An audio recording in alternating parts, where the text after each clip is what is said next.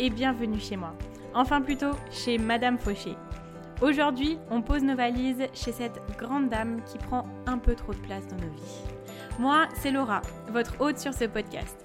Chaque semaine, on aborde le sujet de l'argent pour le mettre au service de vos ambitions et reprendre le pouvoir sur votre vie. Alors, prêt à sortir de la fauche? Faisons le chemin ensemble. Sans pression, pas à pas, comme à la maison. Vous êtes prêts? C'est parti Bonjour les amis, c'est Madame Fauché, je vous retrouve pour un nouvel épisode et aujourd'hui on va parler de l'épargne. Alors, ce qui se passe, c'est que des fois je me lance sur des sujets et quand je commence à développer, faire mes recherches, j'ai l'impression que je vais déposer un dossier, un mémoire à mon ancienne école de commerce tellement que je fais euh, des recherches et je me dis, en fait, ça va durer mille ans. Il y a beaucoup de choses à dire. Donc, rassurez-vous, j'ai simplifié tout ça. Ça ne va pas durer des heures et des heures. Ça va avoir à peu près la même durée que d'habitude. Mon objectif aujourd'hui, c'est de vraiment vous expliquer pourquoi épargner, quels sont les mécanismes de l'épargne. On va simplifier toutes les notions telles que l'inflation, le taux d'intérêt, le taux de rendement, etc vous allez, enfin, mon objectif, c'est que vous allez être incollable sur le sujet et savoir par où commencer, surtout dans votre épargne. Parce que c'est bien de faire de la théorie, mais mon objectif, c'est que dès que vous finissiez ce podcast, vous puissiez savoir où est-ce que vous voulez commencer à épargner, ou si c'est déjà fait, où est-ce que vous voulez continuer à épargner, tout en en ayant bien compris le concept, l'intégralité de ce qu'on nous euh, fait comprendre par l'épargne. Alors, ce qu'il y a, c'est que parfois, les termes peuvent être un peu techniques dans le monde de l'argent, des finances. Et euh, à part avoir fait ES euh, e au lycée, où on a quand même abordé pas mal ces sujets-là, le taux d'inflation, euh, tout, tout, ce qui était en rapport avec l'économie, on peut vite être perdu. On n'a pas forcément envie de passer des heures à essayer de comprendre ce dont quoi on nous parle. Et du coup, on va se tourner vers quelque chose de que tout le monde fait, quelque chose d'assez général, et euh, on va peut-être pas être assez bien renseigné sur le sujet. L'objectif, c'est pas d'avoir un master finance ou d'être euh, gestionnaire de patrimoine à nos heures perdues, mais c'est de.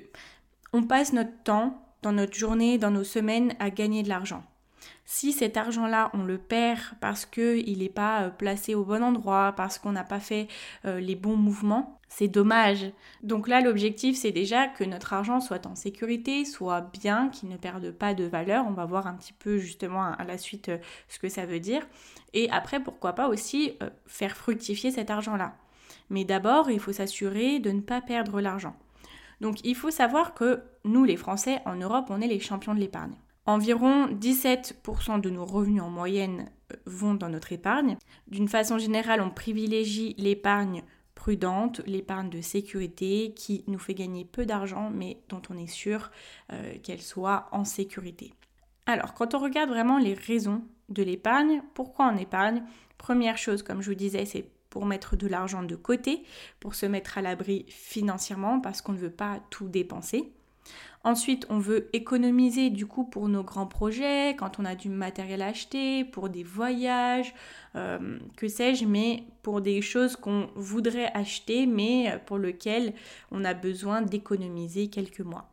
On peut épargner aussi pour faire fructifier notre argent, pour qu'il crée de nouvelles ressources. Et la dernière chose aussi, c'est pour pallier aux effets de l'inflation.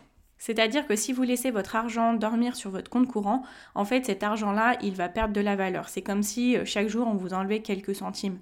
Donc il est vraiment important de mettre de côté euh, parce qu'il y a l'inflation qui agit de partout sur euh, les porte-monnaies de tout le monde. Alors, qu'est-ce que c'est l'inflation? Et c'est là qu'est tout mon combat, c'est que on va essayer de faire en sorte que ça soit quelque chose de super simple et en soi, c'est vraiment simple. Quand on regarde la définition sur Internet, c'est noté l'accroissement excessif des instruments de paiement, billets de banque, capitaux, entraînant une hausse des prix et une dépréciation de la monnaie. Ça s'oppose à la déflation. Alors, qu'est-ce que c'est ça C'est pour ça, ça m'énerve en fait. Les gens font des définitions parler français. Oui, c'est français. Bon, euh, j'espère qu'on ne me tombera pas dessus. Mais J'aimerais que quand on explique des principes, on fasse vraiment comme si ce soit des personnes qui n'y connaissent absolument rien. Donc moi, je vais essayer de vous sortir ma propre définition pour que même un enfant de 5 ans puisse la comprendre. L'inflation, c'est tout simplement la perte de valeur de la monnaie. C'est-à-dire qu'aujourd'hui, avec 10 euros, on peut acheter plus que ce que l'on pourra acheter dans quelques mois, voire dans quelques années. C'est comme tout matériel que vous possédez, il perd de la valeur au fil des années. Bon, on omettra les objets d'art, les biens luxueux, l'immobilier, etc. Mais, euh, par exemple, vous achetez un ordinateur, aujourd'hui, il a sa valeur, demain, il vaudra moins. Après-demain, il vaudra moins. Et en fait, ça, c'est l'inflation. Il perd de la valeur. Et c'est pareil sur un billet de 10 euros. Aujourd'hui, le billet de 10 euros vaut ce qu'il vaut et demain il vaudra moins. Ça veut dire que les prix augmentent, donc avec 10 euros on peut acheter moins dans quelques semaines ou dans quelques mois. Alors attention à savoir que le contraire existe aussi. Ça s'appelle la déflation et la déflation c'est l'augmentation de la valeur de l'argent. Aujourd'hui je ne vais pas forcément vous en parler parce que c'est une tendance qu'on voit très peu actuellement, mais à savoir que ça existe et que peut-être dans les années qui viendront, je ne sais pas, euh, ça sera un phénomène qui arrivera. Et juste comment se manifeste la déflation? Elle se manifeste par la baisse générale des prix. Donc si l'on croit France Transactions, l'inflation évolue à un rythme annuel de 0,2%. Donc ça veut dire que chaque monnaie que l'on possède perd 0,2% de valeur et les prix augmentent de 0,2% de valeur. Et en fait, très simplement, l'inflation, elle se calcule en regardant l'augmentation des prix. Et donc c'est pour ça qu'il est très important de mettre son argent dans une épargne ou de l'investir simplement de le faire travailler et de ne pas le laisser dans son compte courant, parce que dans son compte courant, il ne crée pas d'intérêt. Les intérêts, c'est un pourcentage de ce qu'il y a dans votre compte qui va être gagné à la fin de l'année. C'est ce qui permet de faire grandir, de faire travailler votre argent pour que au fur et à mesure des années, votre patrimoine, ce que vous avez dans vos livrets, augmente au fur et à mesure. Donc quand on va choisir son épargne, il est important de regarder plusieurs critères, de savoir pour quel projet. Donc bien évidemment, plus votre argent est placé à long terme, plus il fera de l'argent. Et alors, quand vous allez choisir votre épargne, il faut vraiment vérifier la stabilité, la fiabilité de votre partenaire financier.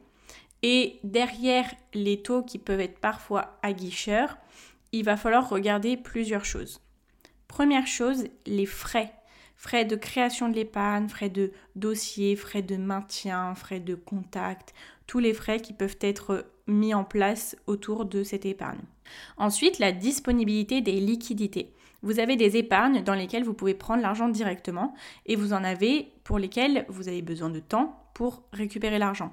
Mais ça ne veut pas dire que euh, l'épargne où il vous faudra plus de temps pour récupérer votre argent, que c'est une mauvaise épargne. C'est juste qu'on distingue d'un côté là où on a des liquidités disponibles et d'un côté là où les liquidités sont un peu moins. Et il y a donc la fiscalité de votre livret. C'est-à-dire que vous avez des épargnes dans lesquelles l'État va prendre de l'argent dessus. Je vais vous expliquer un petit peu plus lesquelles sont taxées et lesquelles ne le sont pas. Mais quand on parle justement de la taxation de l'épargne, il y a plusieurs choses à prendre en compte. La première, c'est ce qu'on appelle les cotisations sociales ou les prélèvements sociaux. Si jamais vous voyez ça euh, euh, sur une brochure ou sur un site internet, vous saurez ce que c'est. En fait, les rendements que vous allez générer, donc les intérêts à la fin de l'année que vous allez gagner sur votre épargne, ils vont être taxés directement. Donc c'est-à-dire que quand ils vont calculer les intérêts que vous allez gagner à la fin de l'année, quand ils vont vous les reverser, ils vont retenir une taxe qui va être directement versée à l'État. Ça, ça se fait à chaque fin d'année, année civile. Et il y a aussi la partie d'impôt sur le revenu. Ces intérêts-là, vous allez devoir les déclarer sur votre déclaration d'imposition. Voilà, là on a le topo de l'épargne. Pourquoi il faut épargner? Parce qu'il faut déjà, dans une première partie, pallier aux effets de l'inflation. Il y a tous les côtés d'épargne, d'investissement. Et quand vous choisissez votre épargne, il faut faire attention à ce qu'il y a derrière les euh, taux d'intérêt qui peuvent être aguicheurs. Et pour que vous puissiez facilement reconnaître les taux d'intérêt qui vont être taxés, on vous donne toujours les taux d'intérêt bruts. Donc ce sont les taux d'intérêt qui sont appliqués avant la taxation. Et quand vous avez des taux d'intérêt nets, ça veut dire qu'ils ne sont pas taxés. Mais je vais vous donner un petit peu plus d'infos.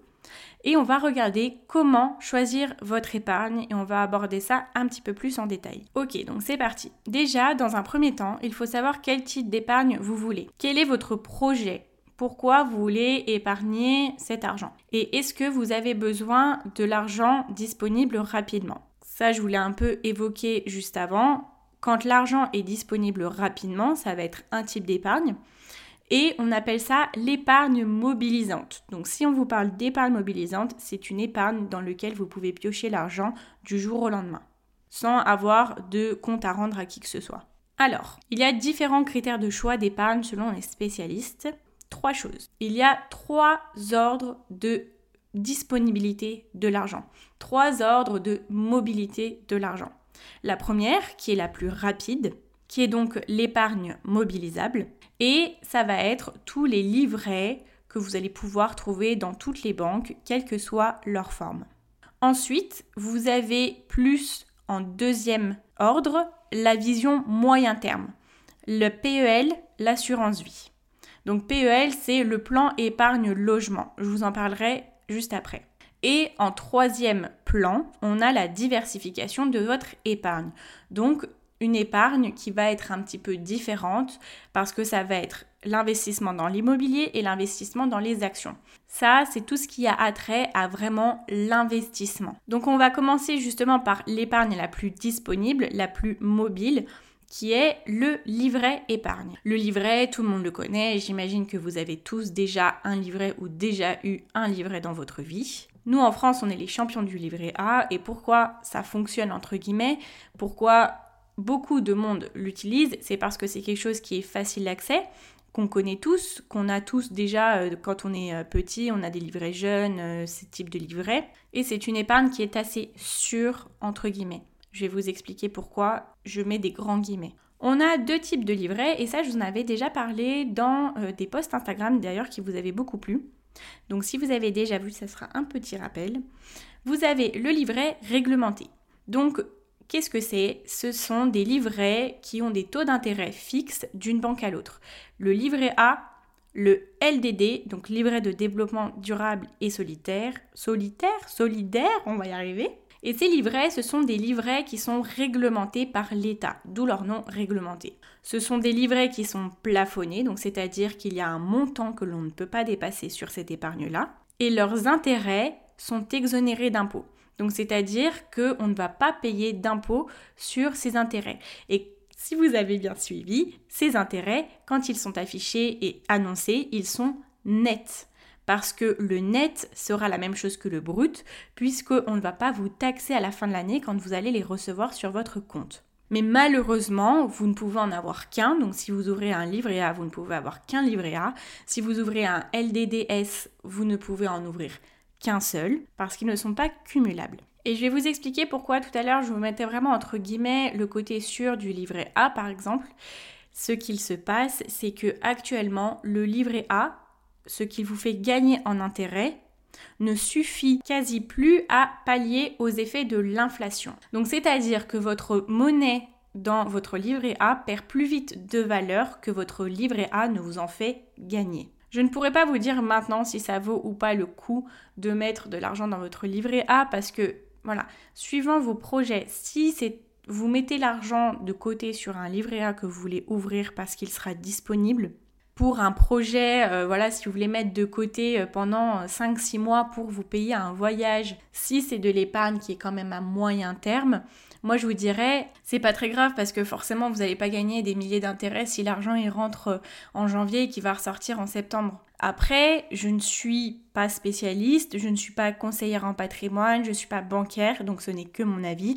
Pour moi, le livret je me dis, c'est une épargne plus à moyen terme et que si je veux vraiment faire des intérêts, il va falloir que je trouve un autre moyen d'épargner. Quoi qu'il en soit, je vous conseille, si vous voulez ouvrir un compte épargne réglementé, de regarder l'établissement où vous allez avoir zéro frais de mise en place, zéro frais de dossier, zéro frais de gestion et qui a le meilleur service client. Pour moi, j'ai choisi la banque en ligne. Si vous écoutez mes podcasts, euh, vous savez très bien que je suis une adepte des banques en ligne. Mais ça, ça n'engage que moi. Ensuite, le deuxième type de livret est le super livret. Qu'est-ce que c'est le super livret? C'est un livret qui n'est pas réglementé justement euh, par le gouvernement, qui est libre dans chaque banque. C'est-à-dire que chaque banque a la liberté d'ouvrir ses propres livrets avec ses propres règles, donc ses propres taux d'intérêt, ses propres frais, ses propres fonctionnements, ses propres plafonds. Les taux d'intérêt paraissent toujours plus élevés, mais attention, là on est sur des taux d'intérêt bruts parce qu'ils vont être taxés par l'État. C'est dans ce type de livret qu'à la fin de l'année, vous allez avoir des intérêts qui vont être retenus et ce sont ces intérêts-là que vous aurez gagnés que vous allez devoir déclarer sur votre fiche d'imposition. La taxe qui est prélevée à la fin de l'année, elle est divisée en plusieurs parties, mais pour vous faire euh, un topo, vous avez 30% de vos intérêts qui sont prélevés par l'État.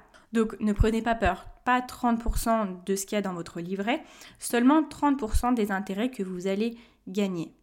Donc dans ces livrets-là, les plafonds sont souvent beaucoup plus élevés, voire illimités. Alors là, vous allez vraiment pouvoir vous faire plaisir à comparer, à regarder de banque en banque ce qu'ils peuvent vous proposer. L'offre est quand même assez riche, juste la seule chose c'est qu'il faut faire attention à ne pas se faire aguicher par les taux d'intérêt qui sont plus élevés car encore une fois ils sont bruts. Alors, je vous ai parlé de l'inflation, mais du coup, vous de votre côté, comment vous allez pouvoir voir si votre livret va vous faire gagner au minimum un peu plus que euh, le taux d'inflation, que ce que l'inflation va faire perdre de valeur à votre argent disponible sur votre livret? Vous allez taper sur Google le nom de l'épargne que vous souhaitez choisir et vous allez mettre à la suite taux de rendement du livret tatata net d'inflation. Donc c'est-à-dire que là, on va venir faire la différence entre le taux d'inflation et le taux de rendement, donc les intérêts que vous allez gagner avec ce livret-là.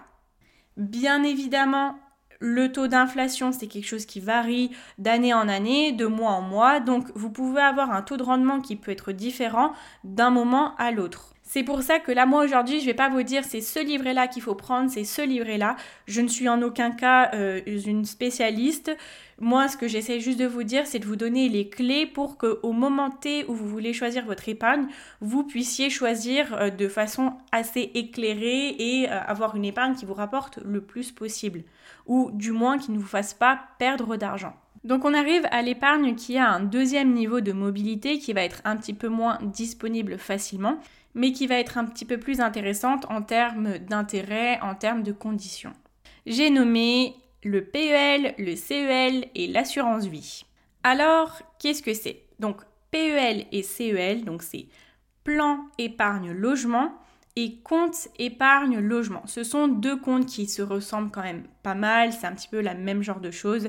Ce sont des comptes épargne qui ont des taux d'intérêt qui sont quand même assez intéressants toujours qui sont brutes et qui vont vous permettre d'avoir après un crédit à un taux qui est plus intéressant. Sur le papier, comme il communique ça, c'est un prêt qui va vous permettre d'avoir justement un prêt plus facilement.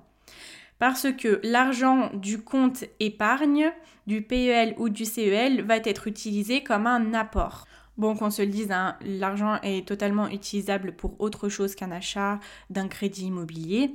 Bon, après, c'est un petit peu pour ça qu'ils sont faits, mais dans tous les cas, c'est votre argent et vous faites ce que vous voulez avec. La seule chose, c'est qu'il sera disponible moins facilement. Et ensuite, dans cette catégorie également, vous avez l'assurance vie. L'assurance vie qui commence un petit peu à s'apparenter à du placement, mais qui est euh, beaucoup plus sûr, entre guillemets, parce que vous allez avoir la possibilité d'avoir une gestion pilotée.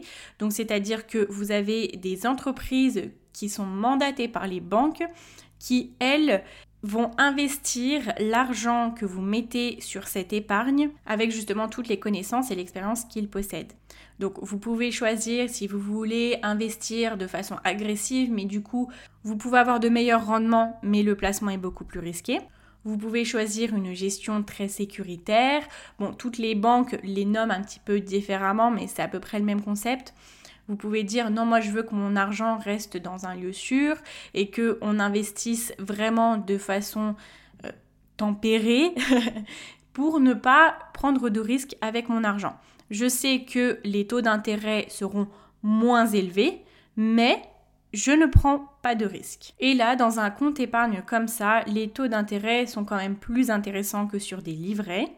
Bien sûr, c'est un tout petit peu plus risqué, ça va dépendre de la façon euh, de gestion que vous allez choisir, mais ça peut pallier davantage aux effets de l'inflation sur l'argent qui est sur votre livret ou sur votre compte. Là, c'est pareil, je vous invite à aller regarder d'une banque à l'autre ce qu'elle peut vous proposer. Contactez-les pour avoir un petit peu plus d'informations, pour voir comment le courant passe, qui est-ce qui va s'occuper de votre argent, si vous pouvez leur faire confiance, comparer, regardez les frais de gestion. Là, vous avez toujours un petit peu plus de frais de gestion, mais regardez vous avez le moins de frais possible avec le meilleur taux de rendement. Et pour vous donner une petite idée, l'assurance vie, c'est quelque chose de très prisé en France. On a 1700 milliards d'euros placés dans les assurances vie. Donc là, c'est un investissement avec un projet plus à long terme. C'est pour ça qu'au début, je vous disais, regardez le type de projet que vous avez. Si vous voulez mettre votre argent pour qu'il fasse de l'argent, encore plus d'argent, regardez plus ces types d'investissements, ces types d'épargne. Alors je vais juste faire une petite parenthèse. On vous parle souvent d'intérêts composés. Qu'est-ce que c'est la magie des intérêts composés? C'est très simple. En fait, quand vous placez à long terme, et c'est pour ça qu'on conseille de commencer très très tôt, le plus tôt possible, vous allez faire de plus en plus d'argent. Ça va pas être de façon proportionnelle, mais ça va être de façon exponentielle. L'augmentation va augmenter, vous voyez? Pourquoi? La première année, vous allez faire des intérêts. L'année d'après, vous allez faire des intérêts sur les intérêts que vous allez gagner. Et plus vous allez gagner d'intérêts, plus votre compte va grandir et plus les intérêts seront importants. Donc c'est pour ça que placer à long terme, ça vous permet de vraiment actionner l'effet des intérêts composés et vous permettront de gagner d'autant plus d'argent. Voilà, on arrive à la troisième partie des épargnes. Donc là, je l'ai. Bon, vous n'avez pas vu, euh, Laura, t'es en podcast, tu fais des guillemets. J'ai fait des petits guillemets quand je dis l'épargne parce que là, ça va vraiment être une diversification. Ils appellent ça une diversification parce que c'est pas de l'argent qu'on va aller mettre sur un compte et on va attendre que l'argent fasse son travail. Là, ça va vraiment être une façon de sortir de la banque, entre guillemets, et on va venir créer nos propres fonctionnements. On va venir être un petit peu plus indépendant dans notre façon de faire grandir notre argent. Alors ce n'est pas quelque chose que forcément tout le monde va faire ou que tout le monde a envie de faire. C'est vrai que quand on parle d'argent, quand on se met un petit peu dans le domaine, on va vite nous dire investis dans l'immobilier. Oui, investis dans l'immobilier. Donc déjà aussi, on a beaucoup de vendeurs de rêves qui nous disent qu'en trois ans, on peut avoir euh, tant d'appartements, tout ça. Mais ce n'est pas donné à tout le monde. Tout le monde n'a pas euh, envie de se mettre dans l'immobilier parce que c'est un domaine, je pense, comme tout autre domaine, qui peut être plus attrayant pour une personne que pour une autre. Et bien sûr, ça a des effets incroyables. Bien sûr, c'est génial pour faire fructifier votre argent. Mais moi, je vous dis ça dans le sens où ne culpabilisez pas si euh, vous avez 35 ans et que vous n'avez pas encore investi dans l'immobilier. Ce n'est pas grave parce que c'est quelque chose qui demande du temps, de l'investissement, qui demande quand même d'aller poser l'argent sur la table et on n'est pas sûr après que ça va nous revenir. Donc moi c'est quelque chose que je voulais faire. Dans tous les cas actuellement, vous le savez, je suis en chômage suite à un licenciement économique et moi, là, mon travail à plein temps, c'est d'essayer de faire grandir le podcast. Ça, c'est mon investissement à moi. J'ai dû faire un petit peu de lâcher prise sur le fait de ne pas pouvoir investir dans l'immobilier tout de suite, parce que déjà, je ne vais pas pouvoir, les banques ne me prêteront pas si je suis au chômage. Mon investissement à moi, là, pour l'instant, c'est de m'investir dans mon podcast. Voilà, c'est d'investir dans mon avenir, dans mon métier, dans mon futur. Et le jour où j'aurai, alors à savoir que quand on est entrepreneur, il faut un minimum de trois euh, bilans, trois, euh, comment on appelle ça, trois bilans comptables pour pouvoir prétendre à un prêt immobilier. Donc quand on est en CDI, ça peut être un super, euh, un super truc d'investir parce qu'on va pouvoir avoir l'appui des banques. Mais ce n'est pas donné à tout le monde. Donc, Je vais juste vous expliquer un petit peu comment ça fonctionne et pourquoi l'immobilier, c'est une façon de placer votre argent, de le faire fructifier, de le faire travailler. Ce qui se passe, c'est que vous pouvez faire de l'investissement dans l'immobilier locatif. Donc c'est-à-dire que vous allez acheter maison, appartement, je ne sais quoi, pour pouvoir après les mettre en location. Donc c'est-à-dire que vous allez pouvoir, quand il sera en location, rembourser votre prêt immobilier en même temps que votre locataire vous verse de l'argent. Et au fil des années, quand vous aurez remboursé votre prêt immobilier, vous allez avoir toujours de l'argent qui rentre. Donc là, ça sera un revenu passif, c'est-à-dire que ça sera un revenu qui arrivera sans que vous n'ayez rien à faire. Alors, warning, pareil, sans que vous n'ayez rien à faire. Je ne suis pas une spécialiste du domaine non plus, mais vous avez quand même toujours de la gestion. C'est pas toute l'année en vacances et on fait rien du tout, on n'a aucune responsabilité. On a la responsabilité, il faut s'occuper des logements, vous pouvez faire appel à une agence immobilière, mais vous avez toujours des responsabilités. Donc c'est pas un truc qu'on fait et dont on s'occupe jamais non plus. Pour moi, c'est quelque chose que j'ai bien compris au fil des années et ce qui m'a fait défaut un petit peu au début quand j'ai commencé à m'intéresser à l'entrepreneuriat, à l'argent, au début, quand on s'y intéresse, on a beaucoup de vendeurs de rêves qui nous disent oui, euh, en tant de mois, tu vas te faire tant d'argent et après, euh, tu passes ta vie sous les cocotiers à rien faire et ton argent rentre tout seul. C'est possible, ton argent rentre tout seul, mais je ne connais aucun grand CEO, aucun grand milliardaire qui passe ses journées à euh, siroter un cocktail aux Bahamas sans avoir rien à faire pour gérer ses business, gérer ses, son patrimoine immobilier. Donc oui, c'est un revenu passif, c'est quelque chose qui vous permet de placer votre argent et d'avoir un retour après, mais qu'on soit tous clairs là-dessus, vous avez quand même du travail à faire, de la gestion et de l'entretien, que ça soit vous-même du logement ou la gestion des humains qui vont s'occuper de ce logement. Et pourquoi justement il est au troisième niveau de l'épargne mobilisable? C'est parce que justement votre retour sur investissement, donc l'argent que vous allez gagner de l'argent que vous allez avoir investi, va arriver des mois, des années après. Si c'est des mois, franchement, euh, vous êtes au top. Mais voilà, ça va arriver des années après. Donc c'est un investissement sur le long terme. Dans cette catégorie, on a également les actions. Donc c'est pareil, je ne suis pas une spécialiste, je ne vous cache rien, je n'ai pas encore investi dans les actions, même si pour l'instant je m'y intéresse, mais je n'en parlerai pas tant que je ne suis pas euh, dans l'expérience euh, du, domaine. Euh, la seule chose que je peux vous dire, c'est que les actions, c'est un très bon moyen de gagner de l'argent. Vous allez investir sur des marchés où vous allez donner de l'argent entre guillemets à des entreprises pour qu'elles puissent se développer et au fil des mois, elles vont pouvoir vous rendre l'argent que vous avez investi avec des intérêts. C'est aussi simple que ça. Par contre, les actions, c'est quelque chose qui est plus risqué. Vous pouvez investir votre argent et tout perdre. Donc c'est pour ça que c'est quelque chose de moins mobilisable parce que c'est plus risqué et que le conseil que j'ai pu lire, mais que je n'ai toujours pas pu expériencer, donc je vous le dis comme ça, après vous en faites ce que vous voulez, le mieux quand vous investissez dans les actions, c'est de mettre votre argent et de ne pas regarder. Si vous regardez tous les jours, vous allez devenir fou, vous allez vouloir retirer votre argent le plus vite possible dès que ça perd euh, un point euh, dans la bourse. Mais c'est ce qu'il ne faut pas faire. Il faut voir ça aussi sur un investissement à long terme parce que plus longtemps vous mettez votre argent, plus vous allez en gagner. C'est pour ça qu'il est aussi au troisième niveau de euh, la mobilité des liquidités. C'est parce que c'est quelque chose qu'il faut laisser, il faut attendre. C'est comme un bon petit plat, on le fait mijoter, il est encore meilleur après des heures. Voilà, pour vous faire un topo sur mes épargnes actuellement, moi j'ai quelque chose de très simple. Pour l'instant, c'est le livret A et le livret de développement durable.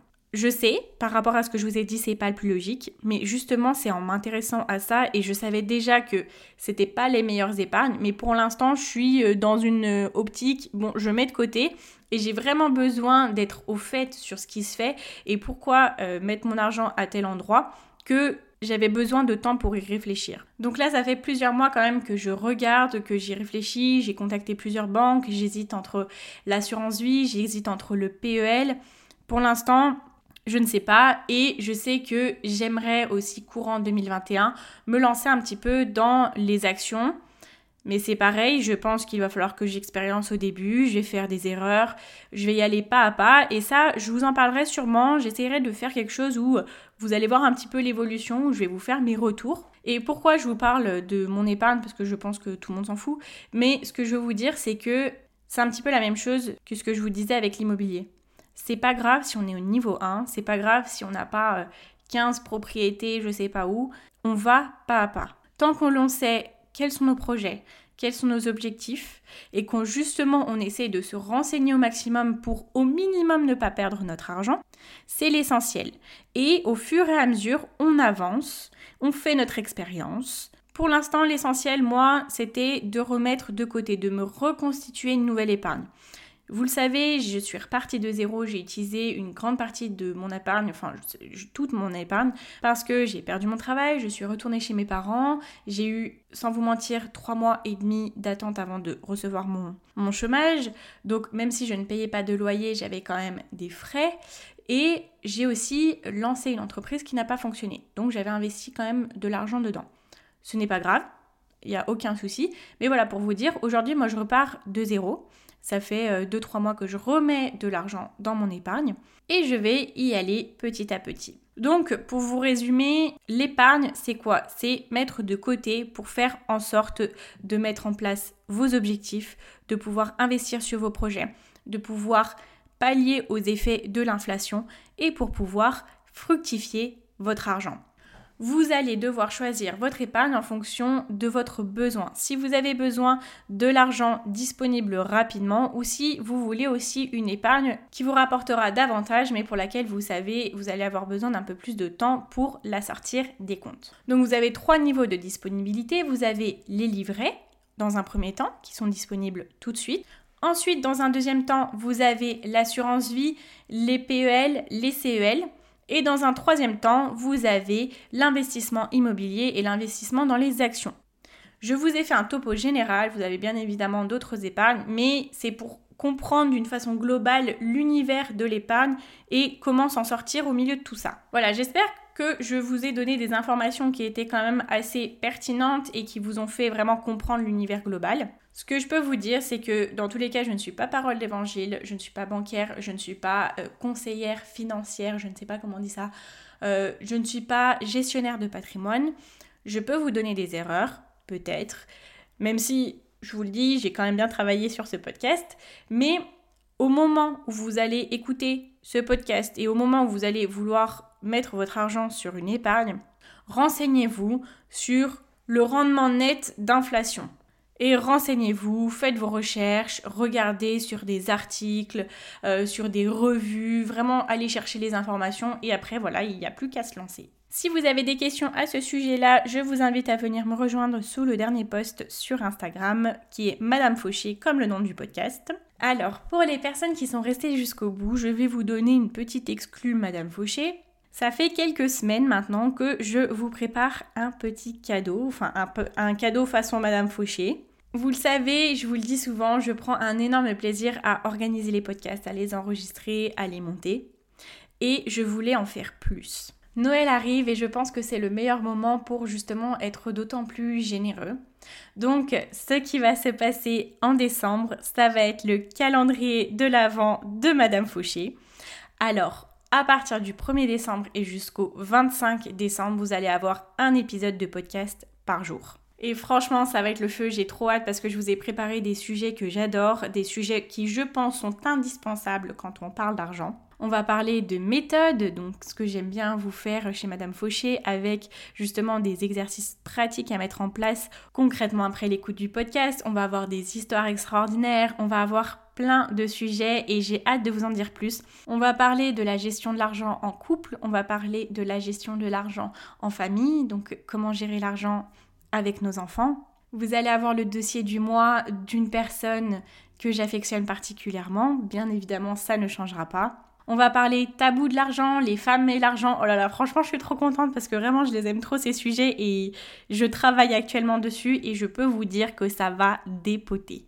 Bon, je ne vous en dis pas plus, ça sera dans deux semaines du coup, si je ne me trompe pas, à partir du 1er décembre, le premier épisode. En attendant, je vous retrouve quand même la semaine prochaine pour l'épisode de la semaine. Du coup, le dernier épisode avant le fameux calendrier de l'Avent. J'espère que cet épisode vous aura plu, qu'il vous aura aidé. Épargnons, soyons fous, mettons de l'argent de côté et devenons riches ensemble. Je sais pas quel accent je viens de vous sortir, mais ce n'est pas grave, je suis très contente. Je vous invite comme d'habitude pour me remercier et pour essayer de faire en sorte que le podcast soit un petit peu plus visible à plus de monde, à venir mettre une note sur Apple Podcast ou un petit commentaire, ça me fait toujours plaisir, ou à vous abonner sur les autres plateformes. Merci d'avoir été là, on se retrouve vite. Et surtout n'oubliez pas que vos ambitions n'attendent pas. Ciao ciao